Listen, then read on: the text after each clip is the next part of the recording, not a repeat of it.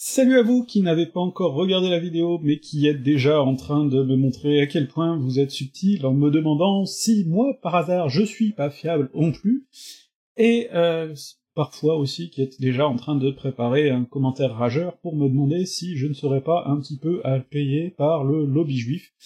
Euh, je vous préviens déjà d'avance, hein, je m'excuse, vos commentaires euh, risquent de ne pas passer la modération. Et surtout, surtout, surtout quand même, euh, salut à vous qui me suivez depuis longtemps, et qui êtes euh, capable d'aller jusqu'au bout des vidéos pour euh, en comprendre le propos avant de les commenter et d'en parler, ça fait quand même vachement plus plaisir.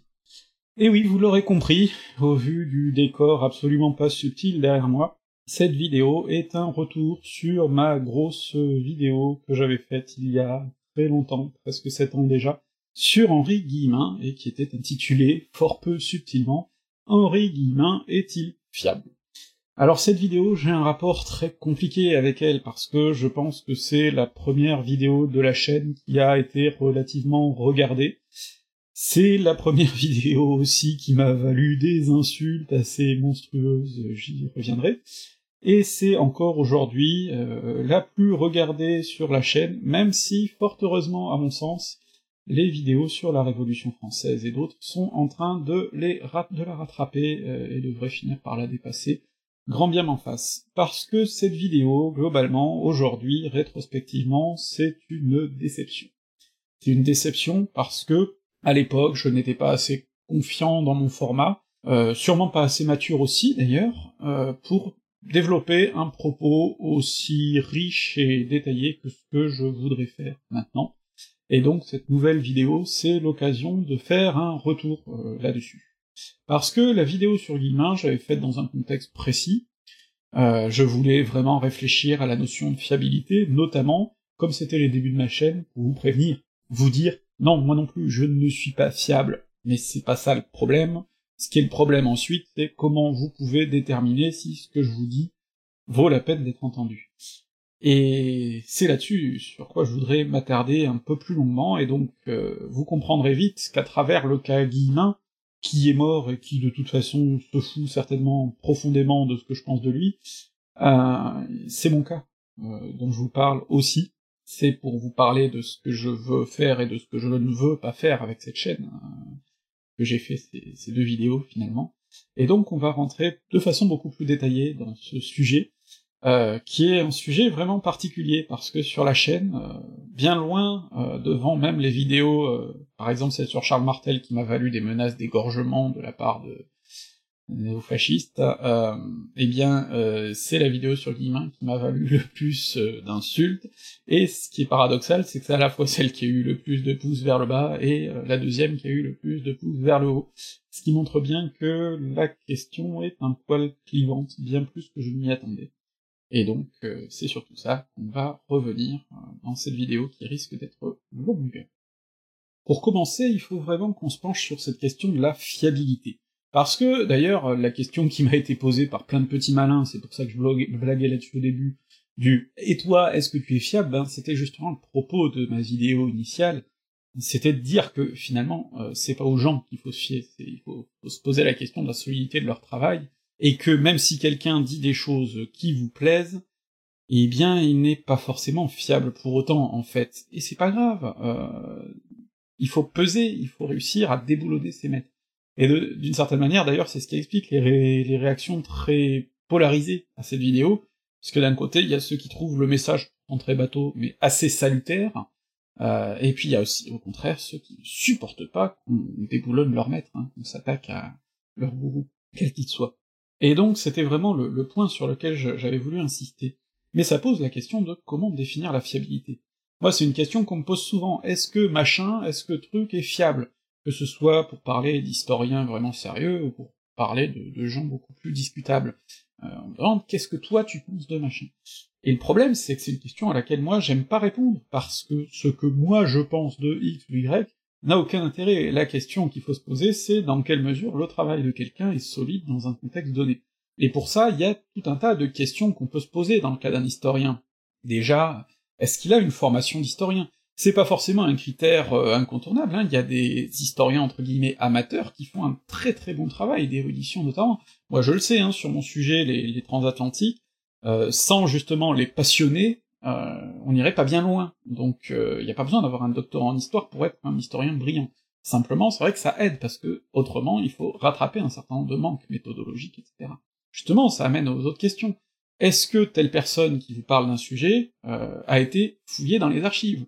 Alors là aussi, c'est pas une question euh, exclusive, hein. euh, mais parce que, par exemple, euh, on peut parler d'un sujet sans être allé dans les archives qui le concernent, encore heureux, parce que si on devait aller à chaque fois dans les archives, eh bien, on pourrait pas parler de grand chose, en fait, parce que il y a tellement de choses à voir, voilà. Mais dans ce cas, ça veut dire qu'il faut se baser sur des travaux qui eux-mêmes y sont allés, sinon c'est compliqué. Donc, ça aussi, ça joue comme critère de fiabilité. Euh, Qu'est-ce qu'en disent les pairs, les autres historiens? Et puis, comment lui-même répond ensuite aux critiques? Parce que ça aussi, ça joue. Ça permet de savoir si on a quelqu'un qui se place dans le cadre de la controverse scientifique, qui accepte les critiques, les nuances, et qui répond sur le même plan scientifique, ou si on a quelqu'un qui, est critiqué, dit euh, Ah non, non, non, non, censure, censure, censure, on me censure, on... Voilà, euh, c'est pas du tout la même chose, par exemple. C'est tous ces points-là qu'il faut prendre en compte pour se dire, voilà, est-ce que cette personne est fiable?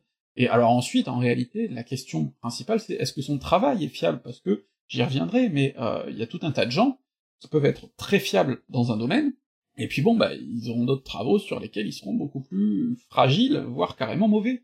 Bon, et puis alors après, évidemment, hein, il y a ceux qui sont profondément mauvais surtout, ou plus exactement, parce que des fois on dit oui, mais des fois il dit des trucs vrais en parlant de tel ou tel euh, hurluberlu. Euh, oui, effectivement, hein, même Franck Ferrand ou Laurent Deutsch, euh, des fois, euh, bon, ils, disent la bonne heure, mais ça, même ils de casser le fait. le problème, c'est que il y a un moment où justement le rapport entre le déchet et le bon, il est vraiment en, sa défaveur, et qu'il faut le laisser de côté. Donc, là aussi, c'est pour ça que je vous renvoie vraiment au, point de base qui est, il faut évaluer le travail des gens et se donner les moyens de comprendre s'il n'y a pas là quelques signaux d'alerte. Et donc, euh, bah déjà, je pense que pour parler de ma propre fiabilité, justement, il faut réfléchir à ça. Euh, C'est-à-dire que, à quel titre moi je suis fiable? Je pourrais juste brandir mon étiquette de docteur en histoire, et vous dire, voilà, du coup, euh, trust me, I'm a doctor, hein. Euh, ça marche pas comme ça, ça marche pas comme ça. Bon, déjà parce que, si on précise, moi je suis docteur en histoire, qui a fait une thèse sur les transatlantiques, britanniques et français, entre 1890 et 1940. Voilà. Sujet quand même assez précis. Ce sujet-là, effectivement, je l'ai poncé. Je suis allé dans les archives, j'ai bossé plein de choses, et globalement, il y a de bonnes chances pour que vous ne soyez pas à la hauteur face à moi sur ce sujet. Je dis il y a de bonnes chances parce qu'il y a peut-être des gens parmi vous, hein, qui êtes passionnés par le sujet et qui savent plein de choses. Donc voilà. Et là, sur ce sujet-là, effectivement, je suis d'une légitimité que je considère comme très solide. Ce qui veut pas dire d'ailleurs que j'ai pas mes points faibles à, ce niveau-là, parce qu'en réalité, il y a toujours moyen ensuite de se spécialiser un peu plus. Typiquement, euh, je suis vachement plus spécialiste du naufrage du Titanic que de celui de la Bourgogne. Euh, je suis vachement plus intéressé par les aspects sociaux, euh, historiographiques par exemple, que par les aspects ultra-techniques. Bon, voilà. Chacun son truc après dans, un domaine. Et c'est important de le signaler. Euh, justement. On ne peut pas être toutologue. Les gens qui sont experts en tout ne connaissent souvent rien. Donc voilà, ça c'est un premier point. Alors ensuite, on peut élargir. C'est-à-dire que par exemple, moi, en tant que docteur en histoire contemporaine, j'ai quand même eu plus de cours sur cette période, qui commence visiblement, euh, on va dire, à la Révolution, avant ou après, ça, ça fait débat.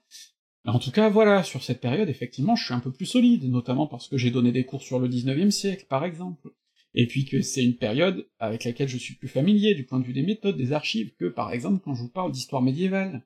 Donc là aussi, ça veut dire que globalement, vous pouvez quand même plus vous fier à moi quand je vous parle du 19e ou de la Révolution, que si je vous mets, je me mets à vous parler de Moyen Âge, où là je risque plus de faire dans l'approximation, le contresens, parce que c'est moins mon domaine.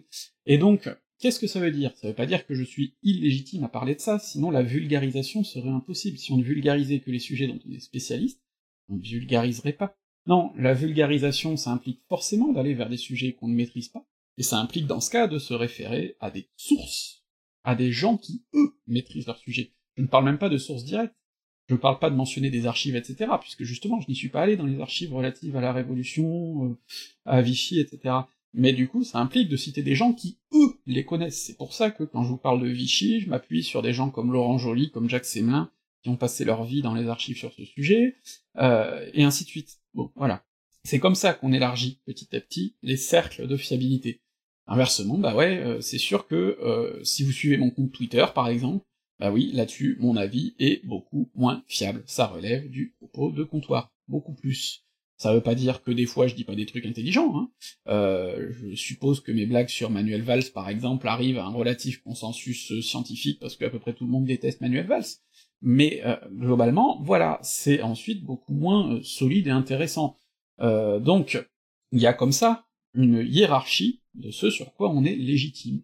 Votre parole, ma parole, n'est pas légitime sur tout, tout le temps, partout, une question de contexte. C'est pour ça que par exemple je me refuse à faire des lives récurrents euh, ou du Twitch, parce que je considère que ce serait euh, vous faire croire que ma parole a un intérêt sur tout, qui n'est pas le cas. Ma parole a un intérêt sur les sujets sur lesquels j'ai bossé. Voilà, c'est ça que je veux vous dire à travers la fiabilité. La fiabilité est forcément quelque chose à géométrie variable. Du coup, si on pose la question « Et toi, Estonie, est-ce que t'es fiable ?» bah, La réponse c'est non, je ne suis pas fiable intrinsèquement, mais il y a un certain nombre de sujets sur lesquels je dois pouvoir vous dire des choses pertinentes. La question c'est sur quoi je me fous. Bon. Et Guillemin, alors, ben, il faut parler de Guillemin aussi. En quelle mesure il est fiable? Bon, euh, bah déjà il faut dire qu'il n'est pas historien de formation. Alors ça veut pas dire, que je vous l'ai dit tout à l'heure, que c'est forcément nul par définition, mais ça veut dire que il va falloir être d'autant plus vigilant face à ces problèmes euh, méthodologiques. Euh, ensuite, euh, bah, effectivement, euh, il faut reconnaître aussi que son travail date, donc là aussi, ça va être un signal d'alerte, on va y revenir. Et puis enfin, il faut reconnaître qu'il traite de plein de sujets différents, et donc la question c'est dans quelle mesure, pour traiter d'autant de sujets, il se repose sur les travaux de gens sérieux, fiables, etc. C'est là une question importante aussi, parce que on ne peut pas être spécialiste de tout, et donc, dans ces cas-là, il faut se reposer sur d'autres. Donc ça va être aussi tout un tas des questions dont on va traiter dans cette vidéo. Alors Henri Guillemin est daté. J'ai dit ça dans ma première vidéo sur le sujet, et ça n'a pas plu à tout le monde. Mais c'est une réalité. Henri Guillemin est né en 1903, il est mort en 1992, c'était il y a 30 ans. Forcément que de l'eau a coulé sous les ponts depuis, il a écrit une bonne partie de ses travaux et conférences dans les années 60 à 80, eh bien oui, historiographiquement, on a franchi des gouffres depuis. Et ça, c'est très important, mais c'est valable d'ailleurs pour tout historien de cette période et d'avant, parce que l'histoire est une science en mouvement. Et ça, on va en reparler beaucoup d'historiographie dans cette vidéo, parce que le problème de Guillemin, et de ses fans surtout, c'est que souvent, les gens qui le suivent aveuglément ne savent pas comment on fait de l'histoire. C'est pour ça que j'ai derrière moi notamment le manuel euh, d'introduction aux études historiques, qui à mon avis est un outil formidable, en plus disponible gratuitement en ligne si vous voulez, qui vous explique comment travaillent les historiens aujourd'hui. Et ça, c'est très important, parce que l'histoire, c'est, comme toute science en fait, une discipline qui évolue en permanence. Les nouveaux historiens apportent de nouveaux éléments, critiquent ce qui a déjà été fait, et quand je dis critique, c'est pas dire ah c'est nul, c'est dire voilà, là machin dit que toi, en s'appuyant sur telle source, eh bien moi, en comparant avec telle autre source, j'apporterai cette nuance-là. Ou machin utilise telle source pour dire telle chose, moi je suis allé fouiller la même source, et je n'ai pas du tout le même avis. Voire, dans les cas les plus extrêmes, machin dit qu'il y a ça dans telle source, je suis allé voir, je ne l'ai pas trouvé. J'en déduis que machin se fout peut-être un peu de notre gueule. Voilà, c'est ça, un débat historique. C'est pas juste dire, ah ben chacun son avis, non, il y a des éléments factuels. Quand euh, quelqu'un avance quelque chose sans le prouver, par exemple, eh bien, c'est normal que les autres scientifiques dans ce champ disent écoute, euh, si tu nous dis pas d'où ça vient, euh, nous, on peut pas en tenir compte. Voilà. C'est ça, une démarche scientifique, un débat scientifique. Et forcément, du débat scientifique, depuis 30-40 ans, il y en a eu. Mais en plus, je vous ai dit que Guillemin n'avait pas une formation d'historien, et ça c'est très important, parce que ça veut dire que l'image que Guillemin a de l'histoire, c'est l'image qu'il en a tirée notamment beaucoup à l'école. Et l'image qu'il en a tirée à l'école, ben, étant allé à l'école à peu près au moment de la Première Guerre mondiale, quand même, euh, il a dû bouffer du Lavis, hein. Euh, il a dû bouffer du Lavis, il a dû bouffer du Michelet. Sauf qu'au moment où il écrit et fait ses conférences et tout ça dans les années 60, 70, 80, euh, Michelet et Lavis, on en est quand même bien revenu.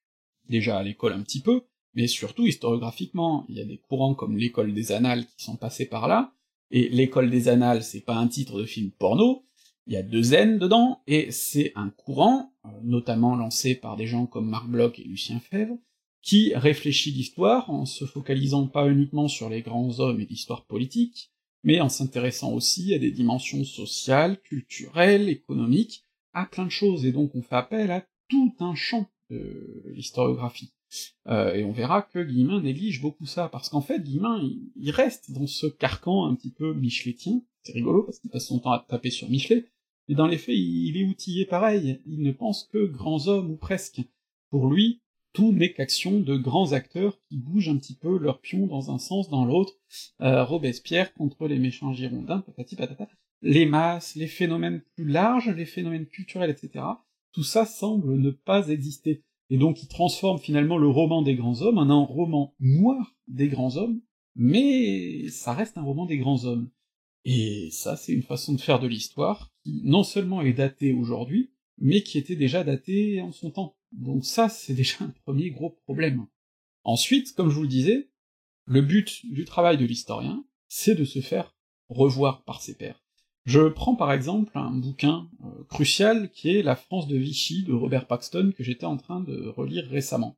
Euh, ce livre est sorti dans les années 1970, et il en a été fait une nouvelle édition en 97 où Paxton a écrit une longue préface d'une trentaine de pages dans laquelle il revient sur justement ce qu'il y a eu de nouveau depuis. Et notamment, il revient sur les critiques qui ont été faites de son livre, il dit, bon, bah, sur tel point, effectivement, j'étais pas allé assez loin, euh, d'autres gens ont plus creusé que moi, m'ont donné un petit peu tort là-dessus, etc. Et il conclut par une formule euh, assez belle, hein, où il dit que son livre a fait beaucoup de débats, que un certain nombre de ses chapitres sont voués à finir par être obsolètes, à finir par être remplacés par des choses plus récentes, et que c'est euh, non seulement ce à quoi un historien doit s'attendre, mais c'est même ce qu'il doit souhaiter parce que c'est notre boulot. On apporte des choses nouvelles, mais on doit bien espérer que l'historiographie ne s'arrêtera pas à nous, on continuera à découvrir des choses nouvelles. J'irai même plus loin. À l'échelle de la vie d'un historien, le bon historien, c'est celui qui, toute sa vie, continue à revenir sur ce qu'il a fait précédemment. Regardez par exemple Jean-Clément Martin. Euh, Jean-Clément Martin, le Jean-Clément Martin qui écrit en 2022, n'écrit pas du tout les mêmes choses que celui des années 80 il a évolué dans le temps. Ça veut pas dire qu'il euh, balaye tout ce qu'il écrivait avant, ça veut dire qu'au fur et à mesure du temps, il creuse, il discute, et puis qu'il y a des moments où du coup, ben, il finit par se dire, ah mais là, là quand même, il y a un truc, il faut avancer dessus, et revoir comme ça ce qu'il écrit. Et puis, il s'enrichit aussi des travaux des autres. C'est ça qui, c'est ça le débat scientifique, on ne peut pas faire euh, une œuvre scientifique tout seul dans son coin, on apprend, on apprend en permanence. Là par exemple, je travaillais à un livre sur le Titanic, si j'avais écrit uniquement euh, ce que j'ai toujours cru savoir sur le Titanic, sans lire ce que les autres en disent, sans le soumettre à la critique de mes camarades, etc., eh ben j'aurais fait des erreurs. Et des erreurs, il y en a sûrement malgré tout dans mon livre. Simplement, euh, ce sont des erreurs qui seront certainement corrigées, ou en tout cas nuancées, par d'autres livres à l'avenir, euh, tout comme moi-même, j'ai nuancé, corrigé des choses que j'ai vues dans des livres qui jusqu'à présent me semblait faire référence, et où finalement, en creusant, je me suis dit, ben non, là, sur ce point-là, euh, c'est pas cohérent. Euh, ouais, moi j'ai lu tel témoignage sur lequel les gens s'étaient pas trop euh, intéressés jusqu'à présent, bon, ben je trouve que là, quand même, on pourrait nuancer, ainsi de suite. C'est ça, un travail d'historien. C'est quand on mélange. Or, quand on dit par exemple que Guillemin est indépassable, et qu'il ne faut surtout pas le critiquer, eh bien, de fait, on l'exclut du débat scientifique. Et ça, c'est un outil qui est extrêmement utilisé, par qui notamment bah, Par l'extrême droite. Regardez tous les gens comme Berne, Deutsch, Ferrand. Ah, ça a pas plu à tout le monde quand je les ai mis un petit peu sur le même plan que Guillemin, mais il y a des similitudes, parce que Berne, Deutsch, Ferrand, ils s'appuient énormément sur une historiographie datée. Ils vont chercher Bainville, ils vont faire chercher des trucs comme ça, euh, Casali, il se masturbe limite sur le petit Lavis euh, en le rééditant, et ainsi de suite. On est vraiment là-dessus, dans cet attachement à une historiographie extrêmement datée, mais qui va dans leur sens, alors du coup, ben c'est là-dessus qu'ils s'appuient. Et puis il y a un déni du débat historique, je vous parlais de Paxton. Zemmour dit, il y a eu la révolution paxtonienne, et depuis tous les historiens sont aux ordres. Eh ben non, c'est pas comme ça que ça marche. Au contraire, il y a une révision permanente des travaux de Paxton, il y a des points où on dit, bah non, là par exemple sur l'opinion publique, il déconne, euh, il va pas assez loin, il creuse pas assez bien. Et puis par contre, bon bah effectivement, son analyse de la collaboration, notamment vue depuis les archives allemandes, c'est solide parce que on a suivi ses traces, on est allé voir ses sources, et effectivement, ce qu'il dit est solide. Et donc pour l'instant, personne n'a réussi à bien le remettre en cause. C'est pour ça, il n'y a pas une doxa, si quelqu'un pouvait remettre en cause ça, il le ferait. Mais c'est pas comme ça que ça marche. Et donc, euh, le problème, quand on nie comme ça qu'il y a une évolution d'une œuvre, c'est qu'on arrive parfois à des contresens. Guillemin a le culte de la citation qui prouve tout, mais ça c'est un culte qu'on retrouve un petit peu à droite, où on va piocher telle ou telle citation de tel historien pour démontrer un truc. Par exemple, là, nos euh, hémorroïdes, ils aiment bien aller chercher une citation de l'historien Léon Poliakov, en plus ça les arrange d'autant plus que c'est un juif euh, qui a survécu à la persécution pendant la Deuxième Guerre mondiale, donc ça fait encore plus argument d'autorité pour eux, ils vont chercher une citation de Poliakov qui dit euh, La survie des juifs euh, doit en partie au régime de Vichy ». Sauf que Poliakov, déjà, si on regarde son bouquin, la citation dans son contexte, elle est vachement plus nuancée que ça, parce qu'après il nuance, il dit bah oui, notamment du fait qu'il y avait plusieurs zones, etc., etc., mais euh, il enfonce quand même déjà un sacré coup contre Pétain et contre euh, les dirigeants de, Vichy, et d'autre part parce que Poliakov, euh, il écrit cette citation en 51, et il est mort dans les années 90, donc il y a eu pas loin de 50 ans pour reprendre ça, et pour le nuancer beaucoup. Et si on prend ses articles postérieurs, ses travaux postérieurs, eh ben on se rend compte que il est encore plus sévère vis-à-vis -vis de Vichy, parce qu'il a découvert de nouvelles archives, parce que en 51, forcément qu'on pouvait pas tout savoir sur euh, la politique de Vichy. Donc voilà ce que je veux vous dire. Guillemin est daté, comme tout historien, comme moi ce que je vous raconte sera daté forcément dans quelque temps, et c'est normal. Et c'est pas grave, en soi. Simplement, il faut en être conscient. Et il faut être conscient que du coup, fatalement, ça nuit à sa fiabilité. Et donc, quand vous étudiez quelque chose de daté, vous devez vous demander qu'est-ce qu'on a découvert depuis Qu'est-ce qu'on en a dit ensuite? C'est tout court. C'est nécessaire. Et Guillemin ne fait pas exception parce que ce qu'il dit peut flatter ce que vous croyez. Et le problème, c'est que justement, ce recours à l'argument d'autorité, il est un petit peu trop constant chez les fans hardcore de Guillemin. Quand j'ai sorti ma vidéo sur Guillemin, j'ai eu droit à quelques commentaires un peu paternalistes, du genre euh, Jeune homme, euh, quand vous aurez l'âge de Guillemin, vous pourrez parler, euh, lui c'était quelqu'un de respectable, il parlait bien, tout ça, tout ça.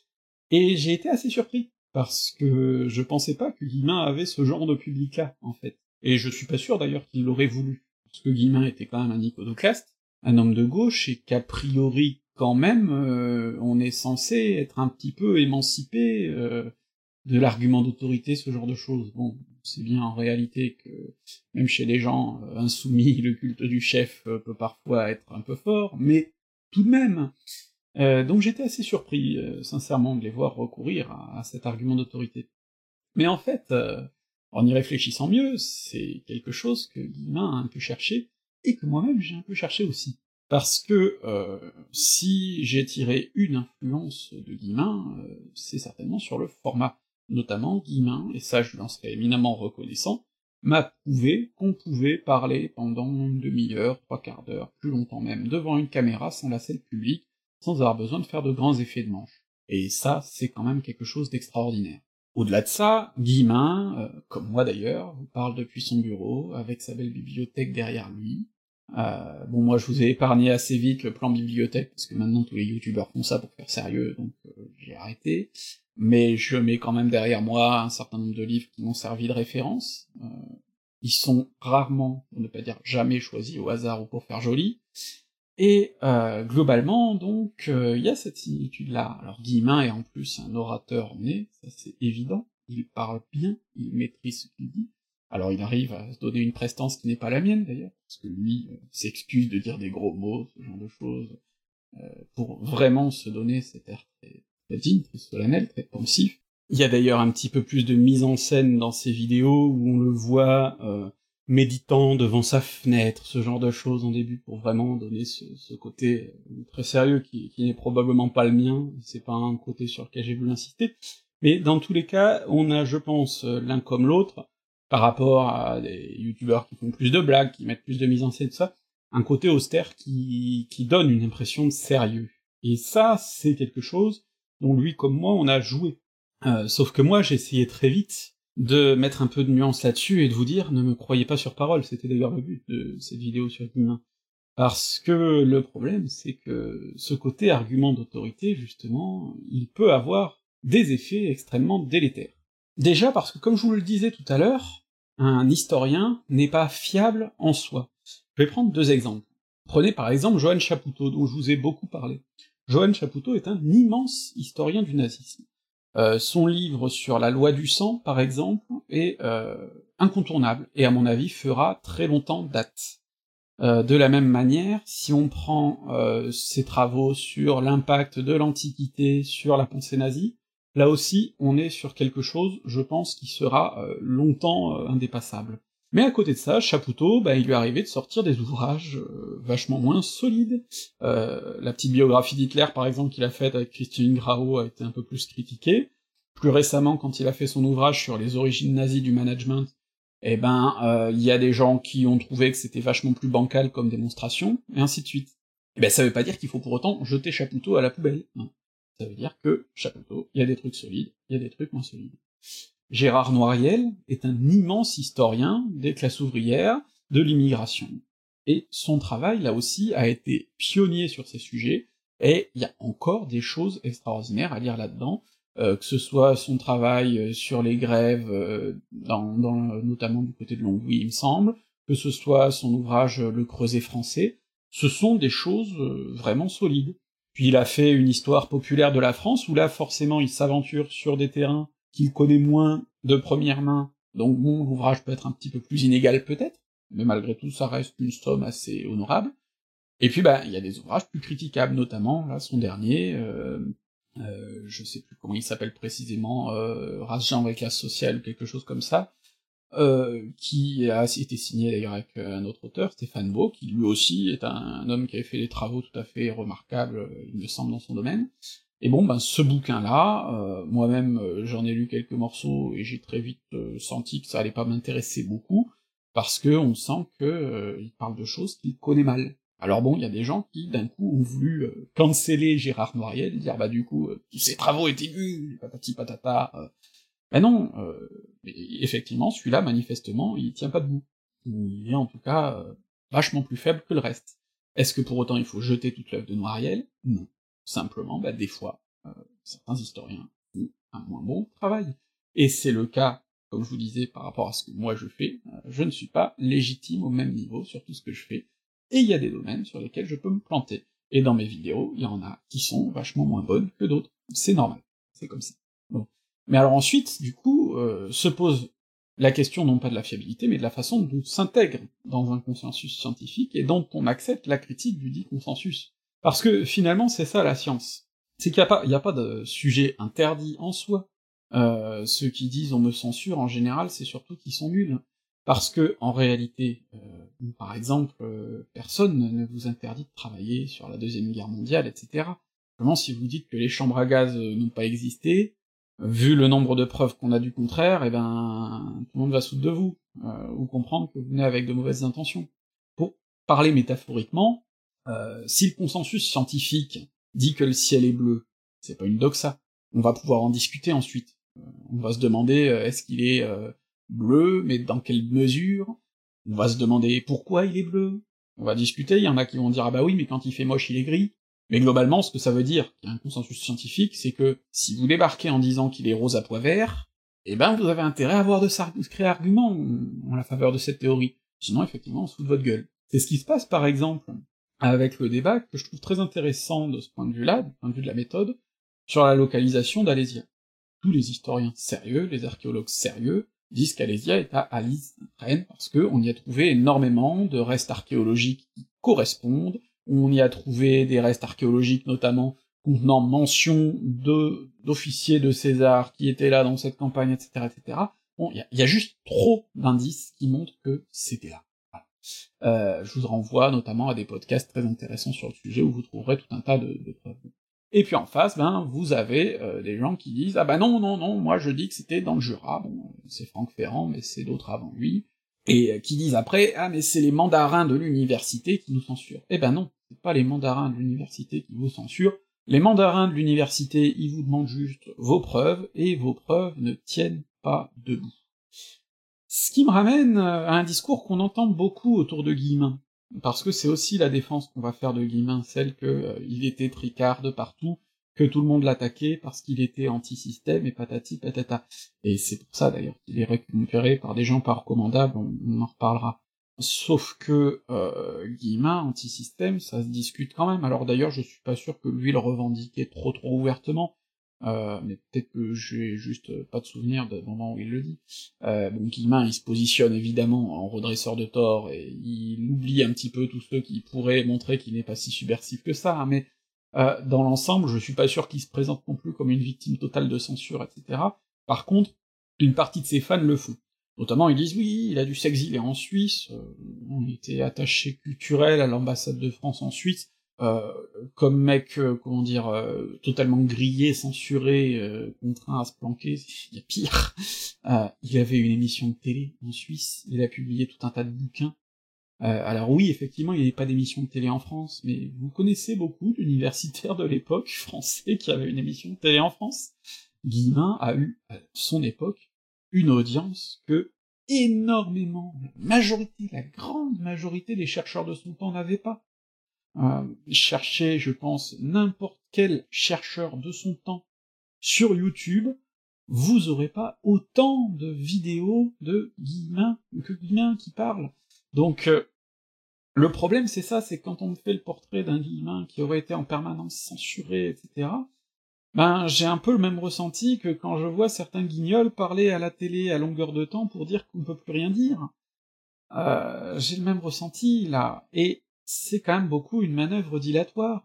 C'est quand même beaucoup un moyen d'échapper à la critique, parce que quand on sort tout de suite le Joker, ah ben non, Joker, on me censure, on veut me faire taire, euh, on me critique parce que je dis pas ce qu'il faut, etc ben c'est un moyen d'échapper au débat historique. Euh, alors il semble que notamment euh, il est recouru par exemple vis-à-vis de Régine Pernoud. J'irai y revenir, euh, Régine Pernoud qui apporte des arguments solides pour démonter son travail sur Jeanne d'Arc. Et en gros, Guillemin, il se planque derrière en disant on m'attaque, on m'attaque, mais moi, oh, si on me dit que je fais de l'anti-histoire, j'en suis fier. Bon, mais c'est bien joli, mais du coup, c'est un peu le même discours que on va retrouver du côté de ces gens encore, hein, Ferrand, Bern, Deutsch, qui disent, bah oui, mais nous on fait, mais l'histoire, patati patata. Ce qui est d'ailleurs un discours que j'ai aussi retrouvé chez les fans de Guillemin, je suis désolé de vous le dire, mais vous êtes très similaires à ceux de Bern et de Deutsch et de tout ça, parce que j'ai retrouvé ce fameux commentaire de genre, euh, bah oui, mais vous dites ça parce que vous êtes jaloux, euh, vous essayez de faire des vues sur son dos, etc. Bah figurez-vous que c'est exactement la défense de Bern là très récemment, quand on l'a critiqué parce qu'il faisait dire à des historiens ce qu'il voulait pas, enfin, le contraire de ce qu'il disait euh, dans ses émissions, et qu'il a dit en gros, bah ouais, mais ils sont bien contents de venir chez moi quand même, euh, et puis euh, sinon personne parlerait d'eux, et puis ils sont jaloux, et puis ceci, cela. Ben, suis désolé, c'est le même discours, et il est condamnable dans les deux cas, en fait. C'est le problème. Et donc, en refusant de se poser sur ce terrain de la critique raisonnée, en se posant directement victime de censure, Guillemin et ses fans empêchent de juger réellement son travail, et ça explique très probablement qu'on trouve peu de critiques vraiment euh, qui prennent la peine de s'étayer solidement, parce que c'est vrai en plus que pour les historiens, souvent ça relève un peu de l'évidence, donc on s'emmerde pas à vraiment détailler, euh, mais le fait est aussi que de toute façon on sait qu'il y aura un rejet frontal de toute nuance, de toute critique, donc c'est compliqué. Et ça aussi, euh, c'est un truc euh, pour lequel je dois être reconnaissant vis-à-vis de Guillemin parce que moi aussi j'aurais pu adopter cette posture. Moi aussi, euh, j'aurais pu me placer euh, en victime d'un système ou quoi que ce soit. Bon, je trouve que l'université, c'est moi qui me suis pas senti les épaules de continuer après mon doctorat. Mais j'aurais pu très bien jouer la carte du gars qui quitte le système parce que vraiment on peut rien y faire, que les mandarins ceci, que tout ça. Alors que non, comme 90%, 95%, 99% peut-être des, docteurs, de toute façon, euh, ben il n'y a pas de poste, quoi, c'est compliqué, c'est surtout la précarité, des choses comme ça. C'est pas qu'on nous censure, hein, c'est autre chose surtout qui se passe à l'université en ce moment. Et donc j'aurais pu jouer sur cette corde-là, sur YouTube. J'aurais fait beaucoup plus, je pense, un carton. Parce que cette perche-là, vous avez été beaucoup dans mon public à me l'attendre, à me dire euh, ah ce que tu dis on l'entend pas à l'école, on l'entend pas à la télé, ainsi de suite et à penser que du coup je disais des... j'étais dans la posture du diseur de vérité, comme Guillemin. Sauf que je suis pas un diseur de vérité. Euh... ce que je vous raconte, vous allez dans n'importe quelle librairie, vous achetez des bouquins universitaires écrits par des gens sérieux, font consensus, ou en tout cas qui sont intégrés dans une démarche scientifique, et vous trouvez ce que je vous dis.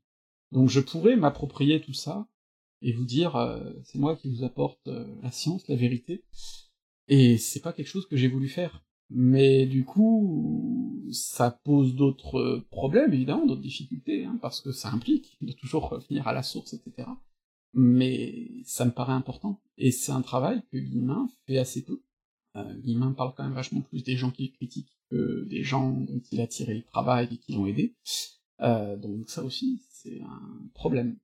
C'est un problème massif, et donc, quelle que soit la personne, et c'était le premier message de ma dernière vidéo sur Guillemin, quelle que soit la personne, l'argument d'autorité ne doit pas tenir dans le cadre d'une démarche euh, qui se veut scientifique. Alors il y a un point sur lequel ma première vidéo était particulièrement faible. Je m'attardais beaucoup sur une citation que Guillemin attribue à Voltaire sur un pays bien ordonné, et j'essayais de vous montrer qu'il l'a décontextualisé et qu'il l'a déformé un petit peu. Sauf que je tombais dans un double écueil. Euh, déjà, euh, le premier écueil, c'est que moi-même, comme je vous parle à l'oral et de mémoire, ben les citations, je les déforme. C'est pour ça que j'évite au maximum d'en utiliser. Et c'est pour ça que de plus en plus je vous rappelle que la source fiable par rapport à mes vidéos, ce qui doit vraiment faire foi de ce que je veux vous dire, c'est l'article que je joins en description. Parce que l'écrit, l'écrit, ça c'est solide. Et c'est aussi pour ça d'ailleurs qu'au maximum, quand je me suis attardé à critiquer Guillemin dans le détail, comme je l'ai fait dans un dossier euh, sur son livre Silence aux pauvres, ben justement je me suis attaqué à un livre. Et de la même manière, la critique à laquelle je me suis le plus intéressé, c'est celle de Régine Pernoud, parce que Régine Pernoud parle d'un livre. Un livre, on le relit, on le retravaille, etc. Et donc, là-dessus, la critique est beaucoup plus facile que dans un propos oral, qui peut beaucoup plus facilement fourcher. voilà. Donc ça, c'est le premier point. Effectivement, reprocher à, Guillemin de ne pas citer assez précisément les, citations à l'oral, c'est, bon, euh, une critique un peu facile. Le problème, c'est qu'il y a le même problème à l'écrit, hein. on va en, reparler, mais les citations, il les déforment aussi, voire plus à l'écrit. Deuxième problème par rapport au contexte, c'est que ce sur quoi j'insistais pas assez, et d'ailleurs c'est pour ça qu'il y a des gens qui m'ont dit bah oui mais regarde, le contexte encore plus large, ça montre que finalement... Et ce que je voulais montrer justement, c'est qu'en fait, une citation, tout dépend du contexte, et le contexte, eh bien, tout dépend de là où on s'arrête finalement, et quelle est l'analyse qu'on apporte. Et euh, du coup, toutes les critiques qui m'ont été apportées par rapport à cette citation et mon analyse de cette citation renforcent finalement ce que je voulais dire au départ, et c'est comme ça que j'aurais dû le dire, une citation n'a pas et ne peut pas avoir caractère de preuve absolue en histoire. Et ça, bon, en fait, euh, si vous faites des études d'histoire, vous le savez, parce que le premier exercice qu'on vous donne en histoire, en presque, l'exercice central sur lequel on vous forme, c'est le commentaire de document, le commentaire de texte. Et très vite, on vous répète, et on vous répète encore, qu'un commentaire de texte, c'est pas reprendre et reformuler le texte euh, pour redire la même chose, c'est le critiquer, le contextualiser, apporter une analyse. Parce que un document historique, quel qu'il soit, se contextualise et s'analyse. Parce que je vous en ai parlé notamment par rapport à mes témoignages autour du Titanic, eh bien, un témoignage ne dit pas forcément toute la vérité, rien que la vérité, il y a toujours un contexte, et ainsi de suite. C'est particulièrement vrai sur les sources euh, relativement littéraires que Guillemin utilise, qui sont des discours, qui sont des mémoires, des choses comme ça, qui sont forcément écrites avec un objectif. Et cet objectif, ça fait partie de la critique qu'on doit faire. Or Guillemin, lui, euh, il le disait, il l'assumait, il se voyait comme un procureur qui cherchait des éléments à charge, et les citations, ce sont ces éléments à charge. Et ça, très vite, ça pose un souci.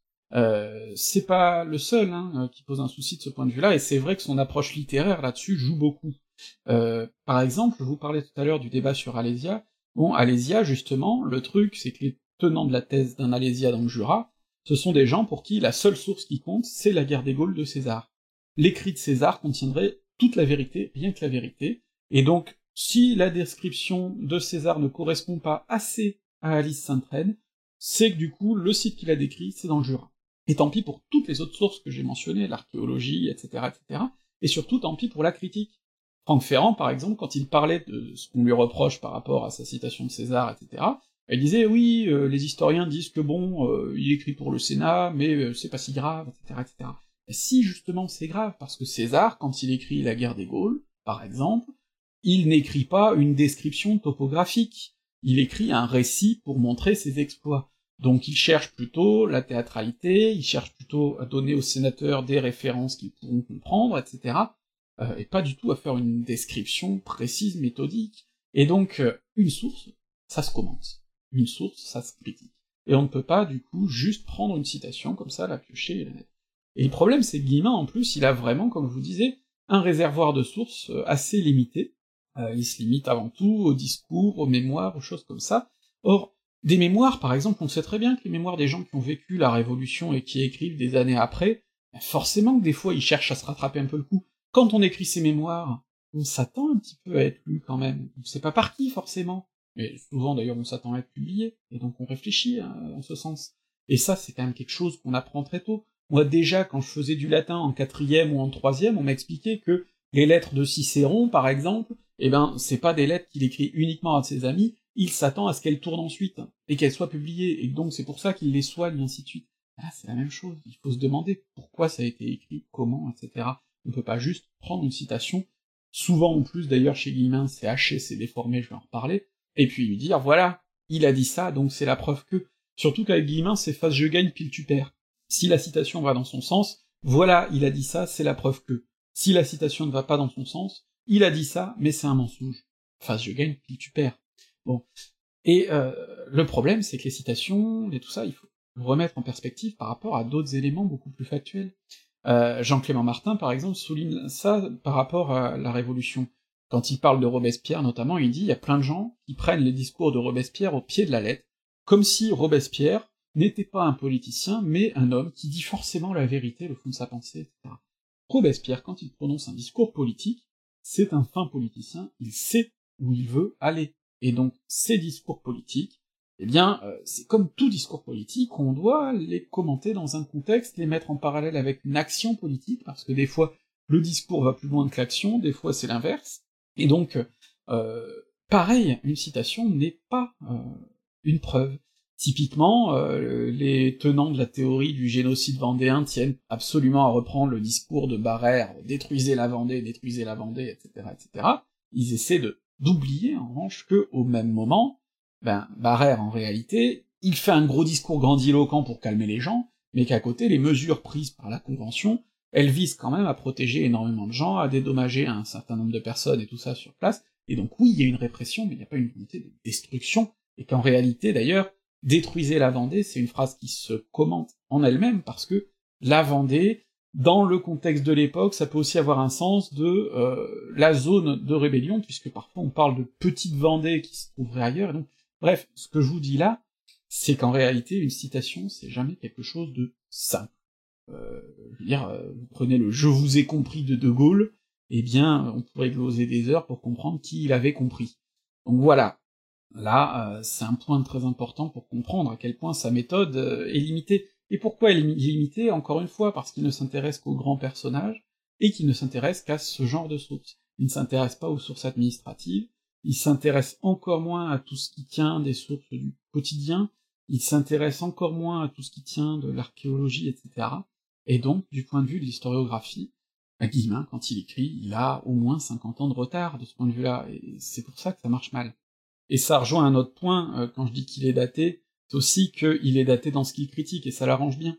Euh, je prends Silence aux pauvres, que j'ai commenté. Dans Silence aux pauvres, à qui s'attaque Guillemin comme historien tout en prétendant lutter contre une vague qui arrive? Alors, il s'attaque à François Furet, mais qu'il ne mentionne jamais, il le mentionne euh, sans le nommer euh, au début de, son livre, et c'est tout. Et il s'attaque par contre, celui qu'il cite quasiment le plus, je pense, c'est Michelet. Il s'attaque aussi à Bainville. Bon, ce sont des gens qui sont morts il y a longtemps. Michelet, quand il écrit ça en 89, ça fait longtemps. Non seulement il est mort, mais qu'en plus les historiens ont depuis très longtemps dépassé Michelet, évidemment. Bainville, c'est encore plus caricatural. Bainville, c'est un académicien d'extrême droite que globalement les historiens n'ont jamais pris vraiment au sérieux. Euh, parce que c'est voilà, c'est du berne avant l'heure d'une certaine manière. Donc forcément, se créer un ennemi sur mesure comme ça, parce que c'est la tactique de l'homme de paille, bah, c'est assez simple, hein, mais c'est pas rigoureux. Et autrement, quels historiens contemporains Guillemin cite Il cite rapidement Albert Soboul, qui a fait une thèse sur les 100 culottes de l'an 2, et donc euh, Guillemin cite cette thèse sur les 100 culottes de l'an 2, mais euh, juste pour lui faire dire de façon très caricaturale que les déchristianisateurs étaient tous des bourgeois, c'est un petit peu limité comme approche, et c'est sûrement pas d'ailleurs euh, aussi précisément ce que disait Soboul. Mais autrement, Guillemin ne mentionne pas du tout toute l'école historique de la Révolution française, qui à l'époque est très à gauche d'ailleurs, euh, pour une grande partie, pas l'école furétienne du coup, mais l'autre, euh, des gens comme Michel Vauvel, puis tous ceux qui sont dans la lignée de Soboul, tout un tas de gens qui font des travaux d'une qualité extraordinaire, a aussi tout un tas de francs-tireurs beaucoup moins politisés, comme Jean-Paul Berthaud, qui fait un travail extraordinaire sur euh, l'histoire militaire sur la Révolution, notamment, Valmy, ce genre de choses. Et euh, c'est pour ça que quand j'ai fait mon dossier sur Silence aux pauvres, bon, j'ai voulu être loyal vis-à-vis de Guillemin. Je me suis dit, je ne peux pas lui opposer des sources que moi j'ai et qui sont postérieures. Je ne peux pas lui opposer une historiographie qui date d'après 89. Par contre, je pense que c'est important de mettre en parallèle ce que lui dit et ce que euh, l'historiographie de son époque dit. Or, en 89, il y a par exemple Jean-Paul Berthaud qui publie une très très claire Révolution française que je vous conseille parce qu'elle est très facile d'accès, et il y a surtout ce que j'ai mis derrière moi, le dictionnaire historique de la Révolution française, qui réunit une dream team d'historiens euh, derrière Soboul, mais en fait Soboul il était mort depuis 7 ans au moment de la publication, parce que c'est un travail de longue, longue, longue haleine, euh, mais qui réunit énormément d'historiens, qui ne sont pas du tout de tendance furétienne, hein, les furétiens au même moment ils faisaient un autre dictionnaire, qui d'ailleurs est beaucoup plus daté justement de ce point de vue, et donc euh, ben moi j'ai voulu justement mettre tout ça en parallèle, et c'est fou, parce que euh, Guillemin, bon déjà ça permet de démonter un certain nombre des mythes qu'il apporte, et qui étaient déjà bien démontés à l'époque, mais surtout, quand il essaie de faire croire par exemple que toute l'historiographie de la Révolution serait euh, dramatiquement opposée à Robespierre, etc., etc., ah bah oui, quand on cite Bainville, forcément, s'il s'était référé à tous ces gens-là, pas du tout, pas du tout. Et c'est pour ça que moi-même j'ai eu affaire au même problème. Quand vous avez commencé à me dire par rapport à ma série de la Révolution, ah c'est quand même bien différent de ce qu'on apprend, etc. Mais en réalité, moi ce que je vous dis, les, universitaires le disaient déjà il y a longtemps. Alors, évidemment, ça a été détaillé, étoffé, etc. Mais je veux dire, euh, le, le, Robespierre buveur de sang, euh, il y a un siècle, en fait, l'historiographie en est quand même bien revenue pour au moins un de ses pans, et que le consensus historiographique est quand même euh, bien stabilisé depuis déjà longtemps, et Guillemin, alors, soit il le savait pas parce qu'il avait mal bossé son sujet, soit il le savait, et il néglige tous ses travaux pour pouvoir créer son homme de paille, et se présenter comme le diseur de vérité, encore une fois. Et donc, euh, là aussi, c'est pour ça que moi j'essaie de tenir vis-à-vis -vis de vous cet engagement, de me tenir à jour sur l'historiographie et de vous parler d'historiographie récente, et de ne pas vous tromper, de ne pas profiter de votre méconnaissance de l'historiographie d'un sujet pour vous faire croire que je suis plus subversif je ne le suis réellement. Bon, dans les faits, ce que je vous apporte, euh, historiographiquement parlant, ça casse pas trois pattes à un canard, hein, je suis pas un dissident, clairement. Euh, voilà. Alors tout ce que je vous raconte jusqu'à présent, ça doit maintenant poser euh, la question que je n'avais pas vraiment osé poser à l'époque, parce que j'étais beaucoup plus indulgent vis-à-vis de Guillemin qu'aujourd'hui, c'est la question de l'honnêteté d'Henri Guillemin. Henri Guillemin était-il honnête? Ben, s'il l'était, ça voudrait dire qu'il était quand même assez incompétent, à mon avis. Euh, parce que les critiques qui lui sont opposées, euh, et notamment moi, les critiques que j'ai pu lui faire par rapport à Silence aux pauvres, je vous renvoie encore au gros dossier que j'ai fait sur le, site, eh bien, euh, ce sont quand même des critiques très factuelles. Mais la première critique sur laquelle je voudrais revenir, c'est celle qui avait été faite par Régine Pernou. Dans ma précédente vidéo, je ne faisais que mentionner que cette critique existait. Pour une raison toute simple, je ne l'avais pas lue.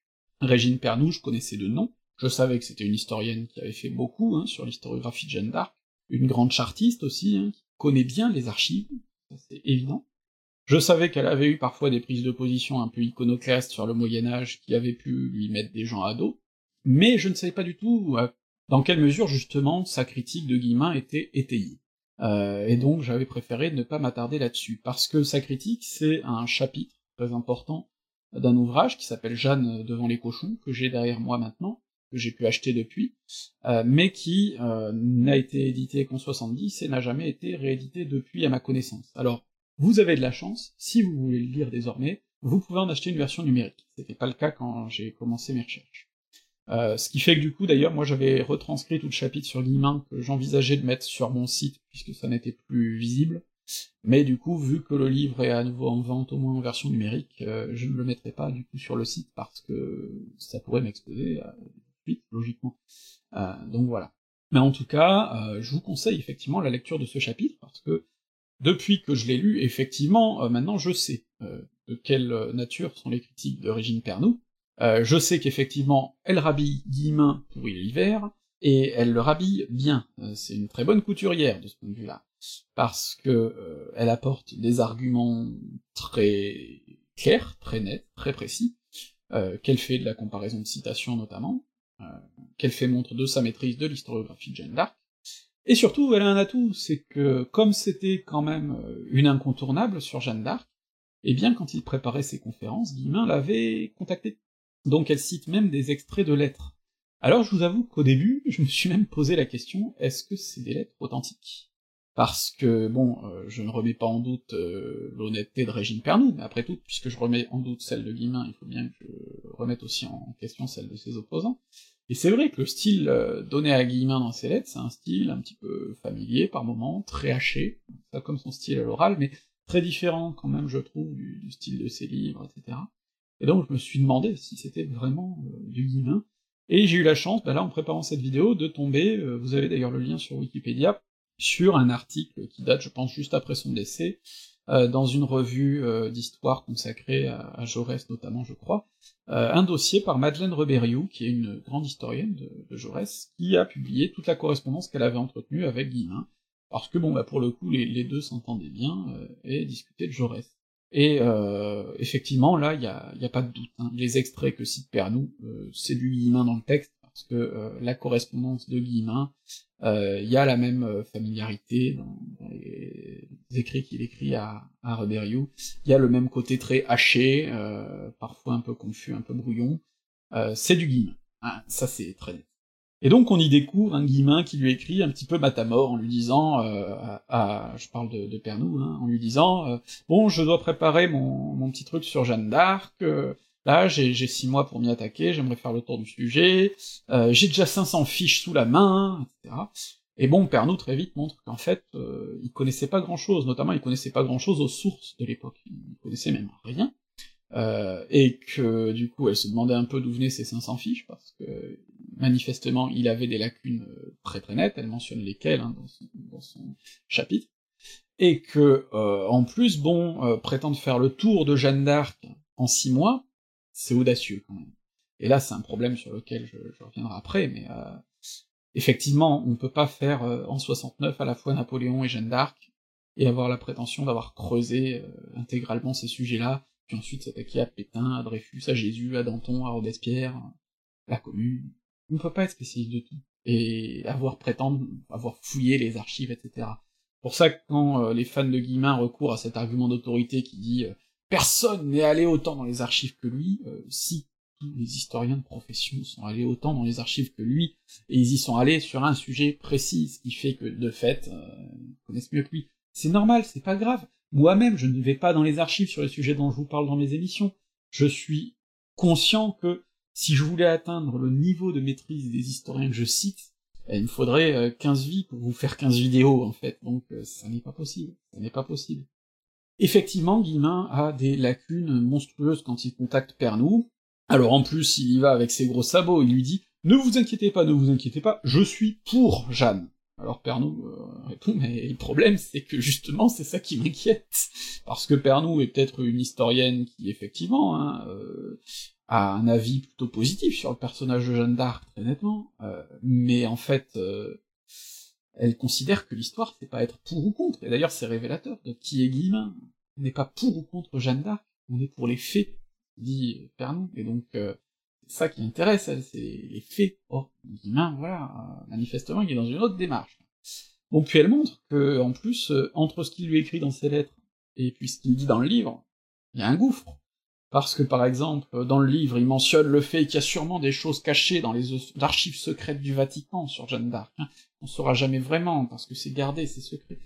or bon, déjà, c'est un contresens énorme qui montre connaît rien aux archives du Vatican, parce qu'effectivement, les archives secrètes du Vatican sont longtemps appelées secrètes, mais c'est pas pour autant qu'elles le sont secrètes.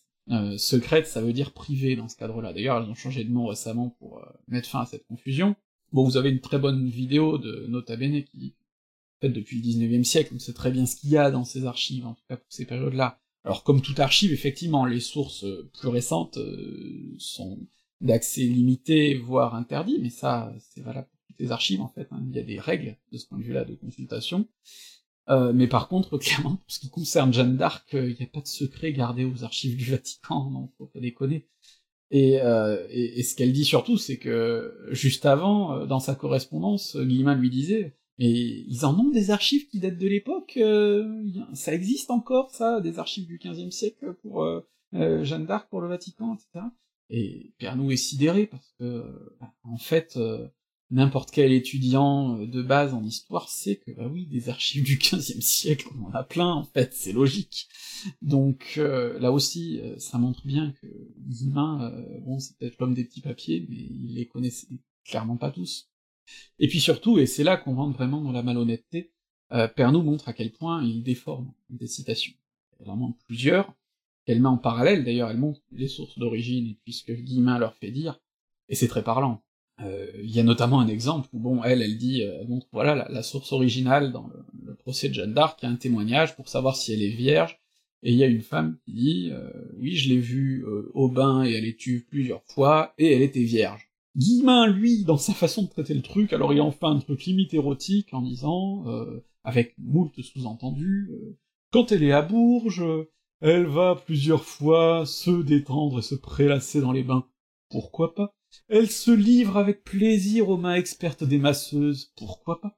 Il euh, y a quand même une nuance entre dire je l'ai vue au bain, elle était vierge, et, euh, elle se s'abandonne aux mains des masseuses, sous-entendre des expériences lesbiennes, etc. C'est du tout tout seul, c'est le jour et la nuit, quoi. Et il fait ça plusieurs fois. Euh, Pernaud souligne aussi qu'il a une fâcheuse tendance à présenter comme sensationnelles des révélations qui en fait n'en sont pas. Par exemple, quand il, dit euh, oui, euh, Jeanne ne s'est en fait jamais appelée Jeanne d'Arc à l'époque. Ben oui, en fait, les historiens savent, oui, rien de sensationnel. Euh, quand il commence à, à gloser sur l'identité lorraine de Jeanne, euh, là pareil, euh, oui effectivement, mais ça n'a rien d'inédit, lui il le présente comme novateur, euh, Père nous dit, bah non mais il y a, des trentaines d'articles sur le sujet, en fait. Et bon bah ça c'est un point très clairement, ça renvoie à ce que je vous disais sur Silence aux pauvres. On oublie toute l'historiographie à laquelle on ne s'attaque pas, pour se présenter comme le diseur de vérité.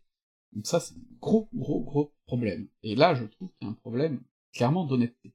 Et alors, les critiques de Pernou rejoignent beaucoup ce que je disais. Alors il y en a une autre critique d'ailleurs, qui est que, par moment, euh, Guillemin manifestement invente. Pernou dit voilà, il y a des points sur lesquels nous autres historiens, ça fait des années et des années qu'on cherche, qu'on ne trouve pas la réponse, euh, sur ces points précis, hein, des points chiffrés, des choses comme ça. Et Guillemin, lui, il pose un truc, lui il a la réponse, il sait, mais il dit pas d'où il tient. C'est un autre problème. Et d'ailleurs, elle cite euh, un autre cas, puisque ben, au moment où elle euh, Guillemin publie sur Jeanne d'Arc, il vient de publier sur Napoléon, il écrit beaucoup sur Napoléon, puisqu'on est au moment du bicentenaire de la naissance, hein, du petit Corse, et euh, il se trouve que euh, aux archives nationales, je crois, où Pernod travaille, ils sont en train de préparer une exposition sur Napoléon. Et avec son collègue, ils sont très emmerdés, parce que ils lisent des articles de Guillemin sur Napoléon, ils disent merde, où il va chercher tout ça? Et euh, eux, qui ne sont pas experts en Napoléon, ils ont convoqué des experts pour euh, expertiser leur, leur euh, exposition, hein, comme on fait dans ce genre de cas, on a un comité scientifique, donc ils ont sept, je crois, experts de Napoléon qui sont censés leur apporter leur expertise, des sources, etc. Quand ils me disent, mais est-ce que ça, vous, l'avez déjà lu, est-ce que vous savez d'où ça vient, telle citation, tel truc, où est-ce qu'il a trouvé ça? On ne comprend pas, on sait pas d'où ça vient, on ne l'a jamais trouvé. Et euh, effectivement, bon, notamment dans sa série sur Napoléon, on sent bien qu'il y a des trucs, hein, on se demande bien d'où ça vient, parce que personne d'autre les a jamais mentionnés. Et j'ai eu le même problème quand j'ai traité du cas de silence au pauvre, parce qu'il y avait des citations, je me disais, c'est formidable, mais j'aimerais bien savoir d'où ça vient. Et Guillemin ne nous dit pas d'où ça vient, il est souvent très vague, et euh, comment on fait quand on ne sait pas d'où vient une citation? Ben on cherche sur Google. Et sur Google, euh, on tape la citation entre guillemets, évidemment, et on se rend compte qu'on ne trouve que, quoi? Eh bien, des sites qui renvoient à Guillemin. Donc déjà, là, on a un raisonnement circulaire.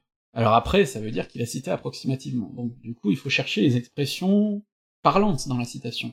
Parce que, évidemment, on va pas chercher euh, tous les mots, mais par contre, on peut trouver euh, un morceau de citation qui, a priori, est quand même suffisamment inédit, iconique, pour nous ramener à la citation originale. Donc c'est ce qu'on cherche. Et là, on arrive sur Google Livres, quand on a de la chance, hein, parce qu'il y a des fois on trouve juste rien, et c'est mystère pour savoir d'où ça vient.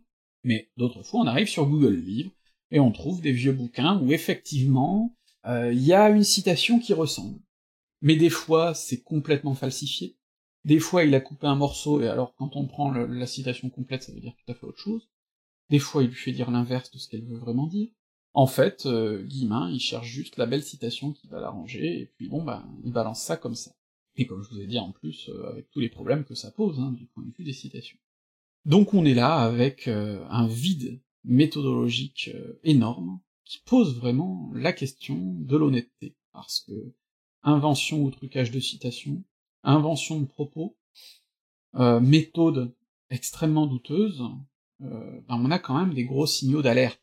C'est-à-dire que globalement, je prends beaucoup de pincettes parce que c'est Guillemin et qu'il est de gauche comme moi, si c'était Ferrand, Berne, Deutsch ou autre, euh, il y a déjà longtemps que j'aurais dit poubelle.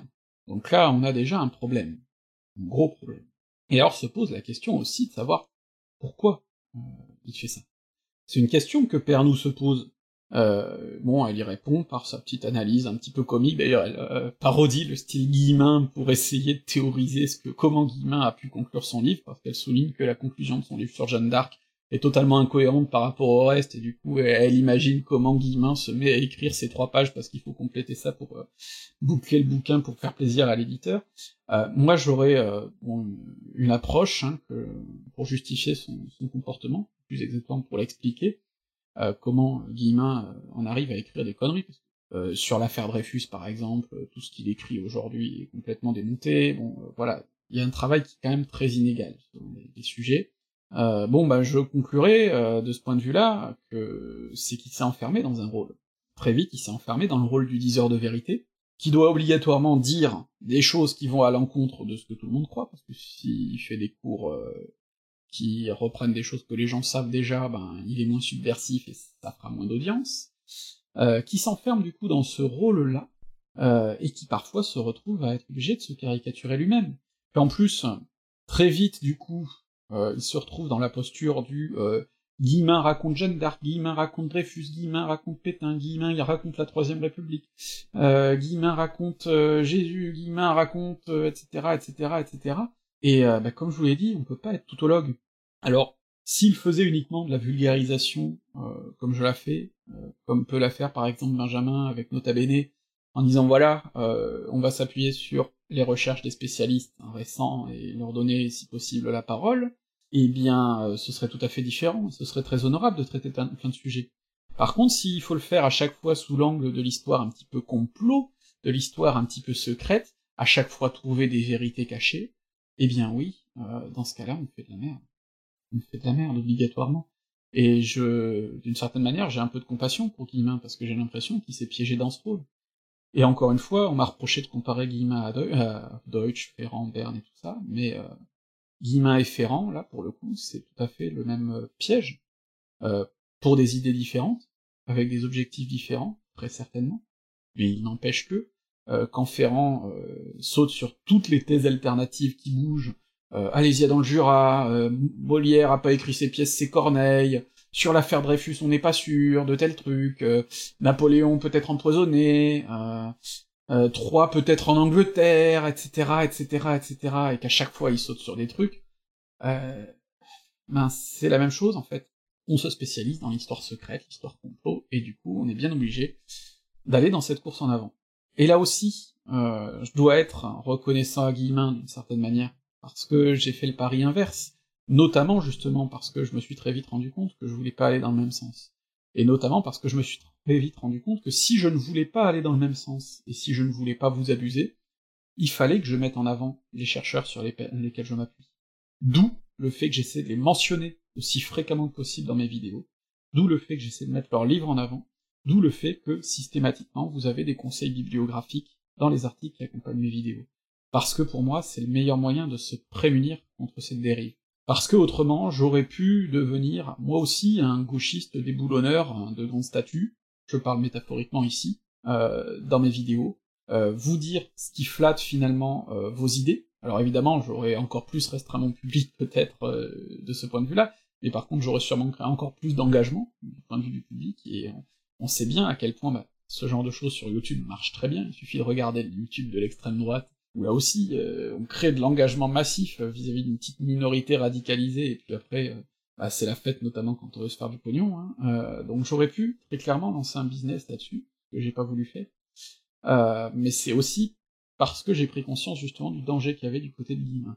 Et il faut dire que j'ai eu des signes d'alerte très importants quand j'ai sorti ma première vidéo sur le sujet. Et c'est sur ça que je voudrais conclure cette vidéo.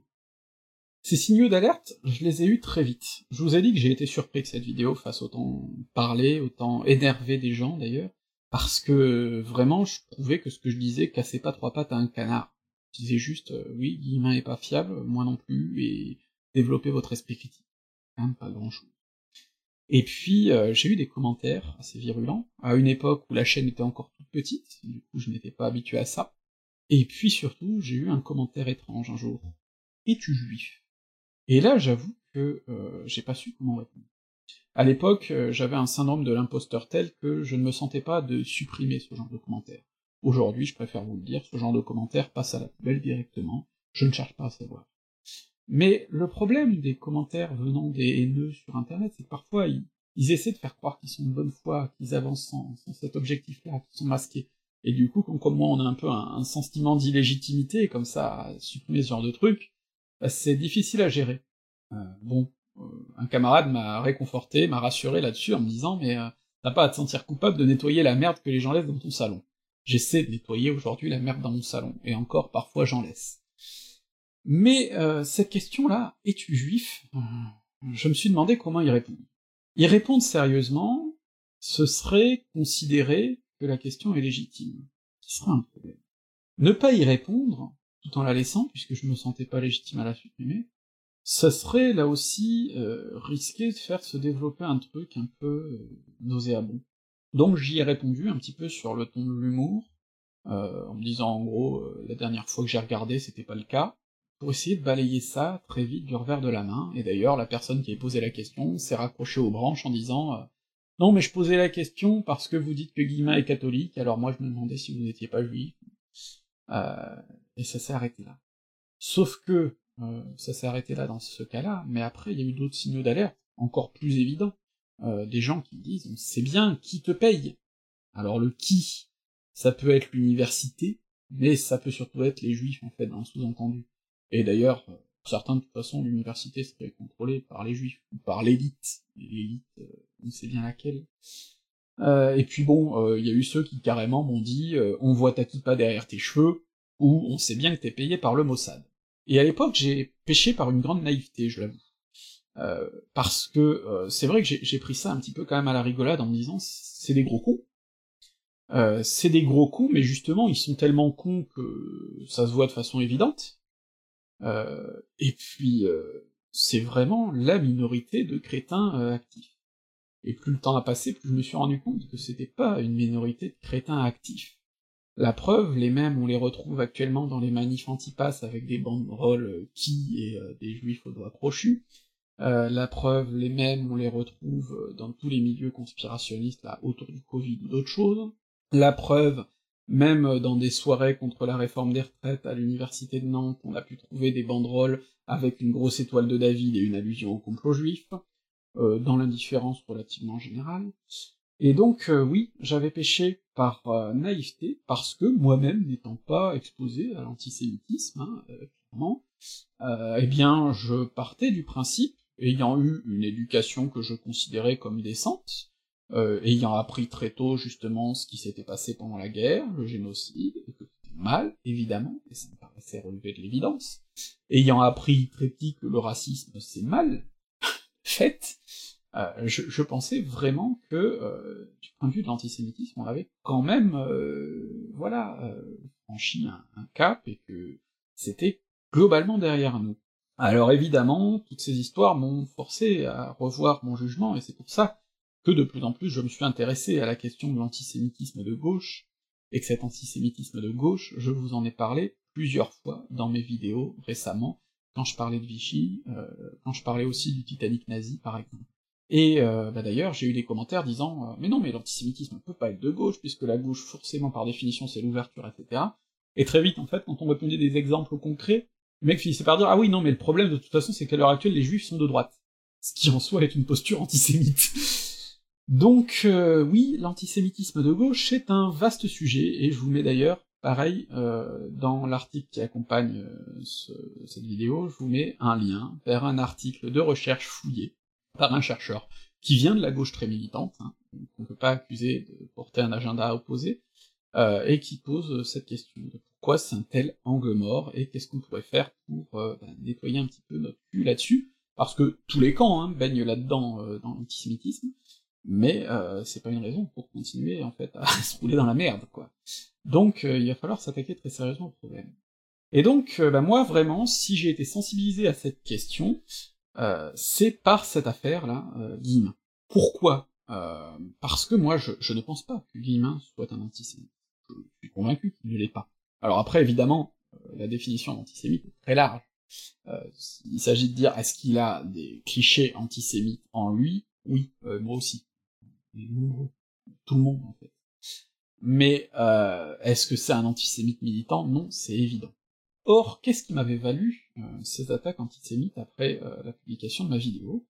Il y a une petite phrase anodine, le fait que je mentionnais en passant, et comme un point qui pour moi était vraiment très anecdotique à l'époque, que Guillemin était récupéré par des gens comme Chouard, qui est clairement pas au clair hein, sur les questions de choix, maintenant il faut être honnête là-dessus, comme Marion Sigaud, qui vient là clairement de l'extrême droite conspirationniste ultra-catholique et antisémite, et comme Alain Soral là aussi, l'antisémitisme d'Alain Soral n'est pas à démontrer.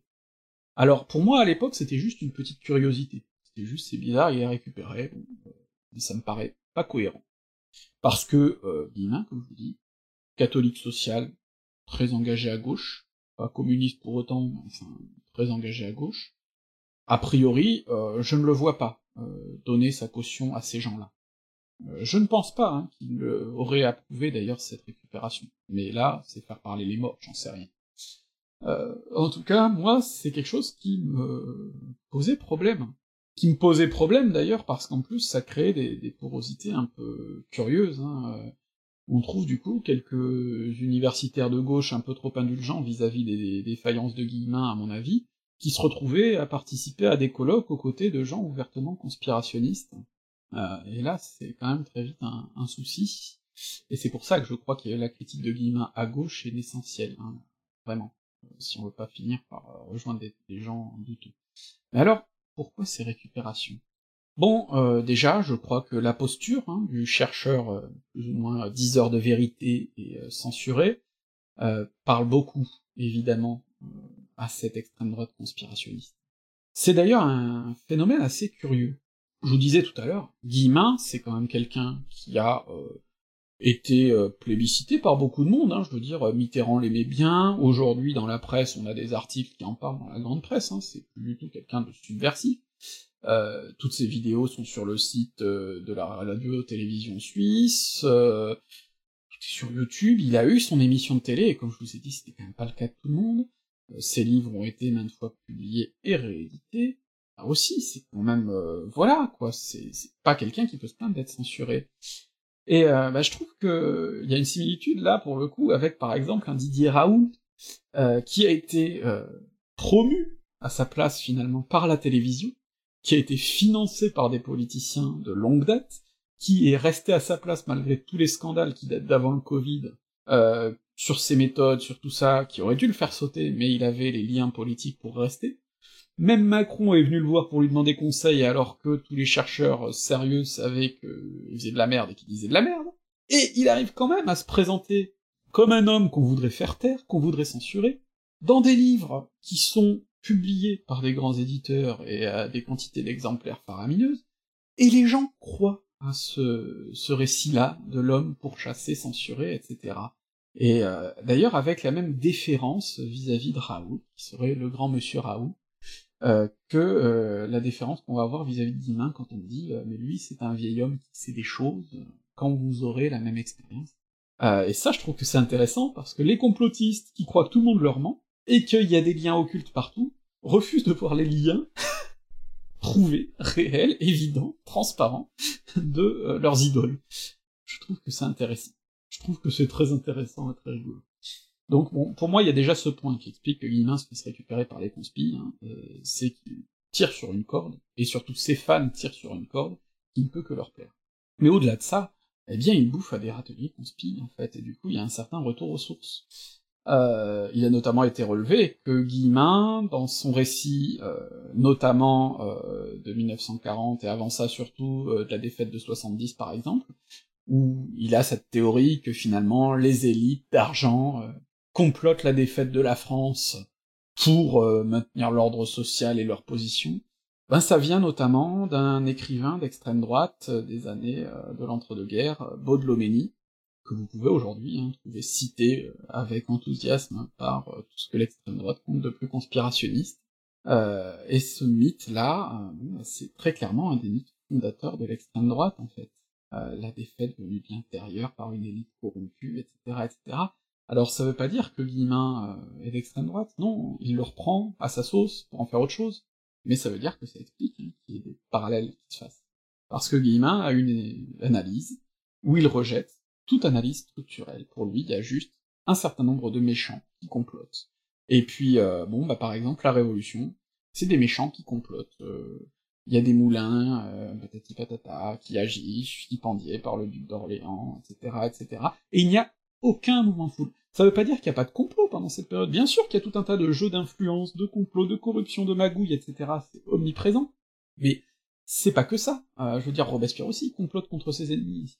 C'est pas que ça, il y a aussi des phénomènes de masse. Et justement, s'ils sont tous dans ces jeux de pouvoir-là, c'est ce que j'ai essayé de vous montrer à travers ma série, c'est qu'il y a aussi des foules derrière. Or, les foules, chez Guillemin, elles sont bonnes qu'à se faire manipuler. Le peuple n'est là que pour se faire euh, balader. Euh, c'est juste, voilà, un faire-valoir. Le peuple n'existe pas, il y a juste quelques belles âmes, Robespierre, Jaurès, qui essaient de le défendre et qui se font avoir par tous les autres corrompus. Sauf que l'histoire, c'est pas ça. L'histoire, c'est beaucoup plus compliqué que ce récit un peu satisfaisant, et euh, je crois que si Guillemin est aussi facilement récupéré par tous les conspis, c'est parce que ce, récit simplificateur est une porte ouverte vers le conspirationnisme. Et on le voit aujourd'hui, euh, tout pareil, notamment vis-à-vis de la crise sanitaire. Et on voit avec quelle facilité certains, à gauche et à l'extrême gauche, sont prêts à s'allier objectivement avec euh, des potentiels fascistes, en fait, hein, euh, des eugénistes, euh, euh, parce que bah, simplement ils partagent une colère et que du coup leur subvertivité suffit. or, le fait d'être subversif et d'être réuni par la même haine du pouvoir ne suffit pas à faire en fait une cause commune. Le boulangisme notamment l'a bien prouvé, je vous renvoie à ma vidéo sur le sujet. En général, quand l'extrême gauche s'allie avec l'extrême droite, ça se finit mal. voilà. Au mieux, ça se finit mal pour les deux, euh, au pire, ça se finit mal uniquement pour l'extrême gauche, donc euh, vaut mieux faire gaffe quand même. Euh, et puis plus, largement, euh, éthiquement parlant, c'est pas sain. On a pour devoir, je pense, en tant que personne qui nous apporte des connaissances, des sources de réflexion, des pistes de réflexion, vous pousser à aller plus haut plutôt que de vous satisfaire de, de récits bateaux, manichéens, stupides. Euh, et donc moi, c'est tout ce que je ne veux pas faire, en fait, ce récit bateau, manichéen, stupide. Et du coup, ben oui, euh, je suis de plus en plus sévère vis-à-vis d'Imain aussi parce que je vois les conséquences délétères que ça a. D'autant que le récit conspirationniste, c'est un récit inoffensif. C'est un récit inoffensif parce que finalement, dans Guillemin, il y a cette idée que euh, ben, les élites gagnent toujours, ils arrivent toujours à retomber sur leurs pattes. Même quand le pays perd, ben, de toute façon, c'est eux qui l'avaient prévu. Ou puis quand le pays gagne, c'est eux aussi qui l'avaient prévu. Dans tous les cas, à chaque fois, ils gagnent ils s'en sortent. Ils réussissent à éliminer les quelques belles âmes parce qu'il y en a pas assez. C'est un récit qui est flatteur pour nous autres, les belles âmes, justement. Surtout que Guillemin, comme je vous l'ai dit, euh, socialement, c'est pas le dessous du panier. Euh, c'est un gars qui a bossé dans une ambassade, euh, qui meurt dans sa résidence secondaire à Neuchâtel tout en ayant sa belle petite maison à Mâcon aussi. C'est quand même pas un prolo, Guillemin. voilà, il a une carrière d'universitaire avant ça, en littérature c'est quelqu'un qui est bien établi. Les gens de bien, les gens qui ont du bien, il en fait partie. Voilà, et de la même manière que moi, euh, je serais ridicule si je me faisais passer pour un prolo. Ben non, moi effectivement, je vis dans un logement social, j'ai pas de revenus réguliers, principalement parce que j'ai essayé de fuir effectivement le monde du travail, mais je peux pas me poser comme un prolo, un pauvre gens. bah non, j'ai une belle bibliothèque à côté de moi quand même, bien fournie, comme Guillemin d'ailleurs. J'ai une profession intellectuelle ultra précaire, c'est vrai, mais je peux pas, je peux pas vous dire que je suis à la porte de la rue là même si, encore une fois, j'ai un revenu qui est très précaire et tout ça, bon, une situation, par ma situation familiale, euh, ma vie de couple et tout ça, qui fait que je m'en sors. Pas, je roule pas sur l'or, mais je m'en sors. Je peux pas euh, prendre ma casquette de prolo et vous dire ah euh, oui l'usine formidable, etc. Les, les, petites gens sont les seuls qui disent la vérité. Déjà c'est pas vrai. Et en plus ce fantasme du prolétaire glorieux, en général, on le trouve dans la bouche de gens qui n'ont jamais mis les pieds à l'usine.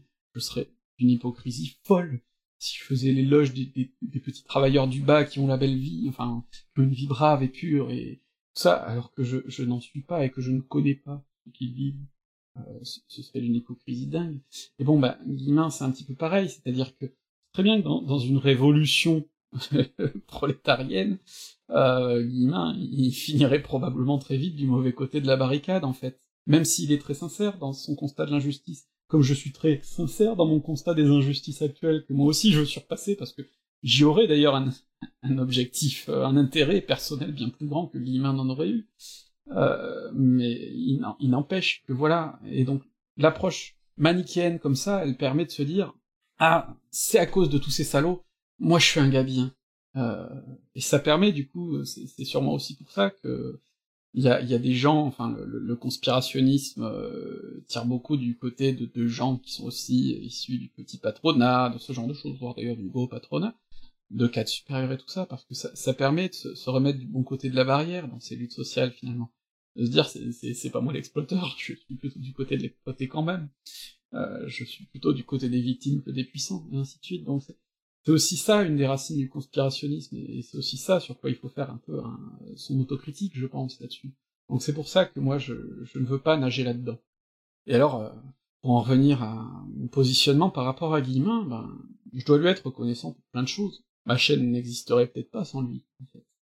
Euh, en termes de format, il m'a donné une aisance monstrueuse, parce que, comme je disais tout à l'heure, il m'a montré qu'on peut parler d'histoire euh, de façon austère et vous intéresser. Ça, on peut lui être extrêmement reconnaissant. Et puis Guillemin, bah, c'est un peu ma crise d'adolescence historiographique, d'une certaine manière.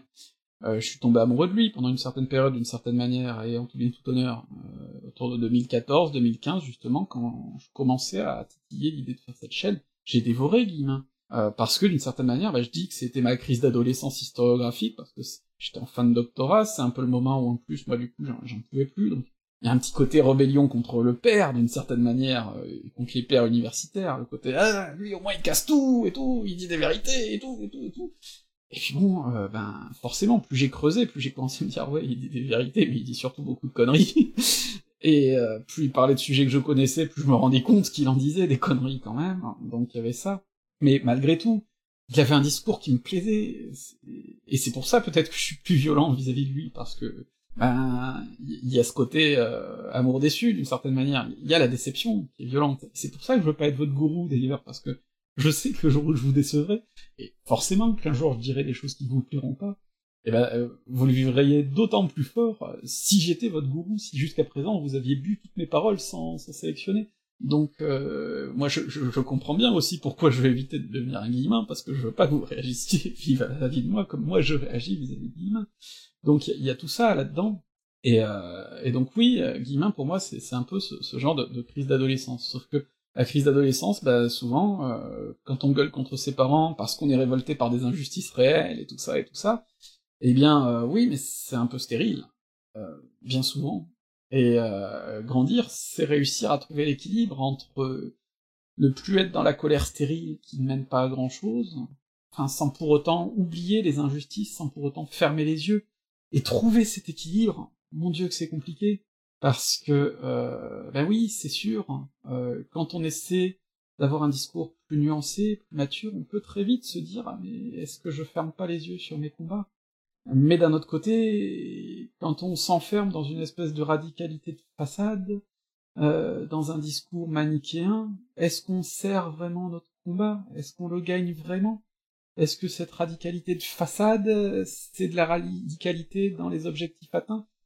Eh, Ce sont de grosses questions, et j'ai pas de réponse. Et, euh, comme je vous ai dit, de toute façon, l'œuvre d'un individu, on l'évalue euh, sur sa vie, parce qu'il y a des changements permanents, et qu'il y a des inégalités dans notre œuvre et que bah, peut-être qu'il y en a parmi vous qui regrettent euh, l'Histonie des débuts, qui était peut-être un peu plus manichéen d'ailleurs, un peu moins rigoureux aussi, euh, et peut-être qu'il y en a d'autres, j'espère de plus en plus nombreux d'ailleurs, euh, qui au contraire, comme moi, euh, apprécient de plus en plus ce que je fais, parce que c'était quand même le but.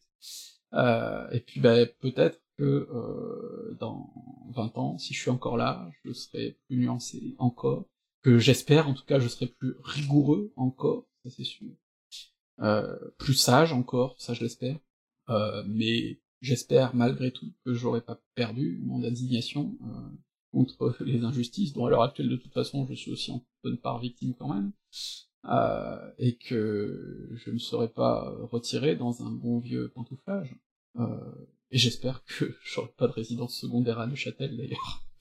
Donc voilà, c'était une vidéo qui parlait de Guillemin, mais qui parlait surtout beaucoup de moi. J'ai essayé de vous parler d'historiographie, parce que c'est ce qui me passionne, et je crois que c'est ça d'ailleurs qui fait aussi que je suis pas devenu un guillemin moi-même, c'est que moi je m'intéresse avant tout à comment on écrit l'histoire, et que du coup c'est ça aussi que j'ai envie de vous raconter. Euh, peut-être que je continuerai à alimenter mon dossier sur Guillemin, euh, parce que c'est ce que j'aimerais faire aussi, creuser ces autres séries, voir ce qu'il y a de bon, ce qu'il y a de mauvais, mais c'est un travail tellement harassant, qui demande tellement de temps, que je préfère faire d'autres choses plus intéressantes, donc je verrai. Vous avez déjà en tout cas un dossier Guillemin sur mon site, vous avez plein de choses. Et puis, euh, ben moi, le conseil que je peux vous donner, c'est n'ayez pas d'idole, mais écoutez des historiens. Écoutez des podcasts comme Parole d'Histoire, par exemple, qui vous font découvrir comment les historiens travaillent. Vous verrez qu'on n'est pas corrompu, qu'on est payé par personne, d'ailleurs on est souvent mal payé, euh, qu'on a biais, comme tout le monde, mais que c'est pas grave, parce que ben, l'important c'est d'en être conscient, et puis vous verrez comment on travaille, parce que je crois que le meilleur moyen, justement, de se détacher de Guillemin, c'est de voir comment travaillent les historiens. Parce que manifestement, c'est un truc que Guillemin n'a jamais su. Voilà. Et c'est là-dessus que je vais vous laisser.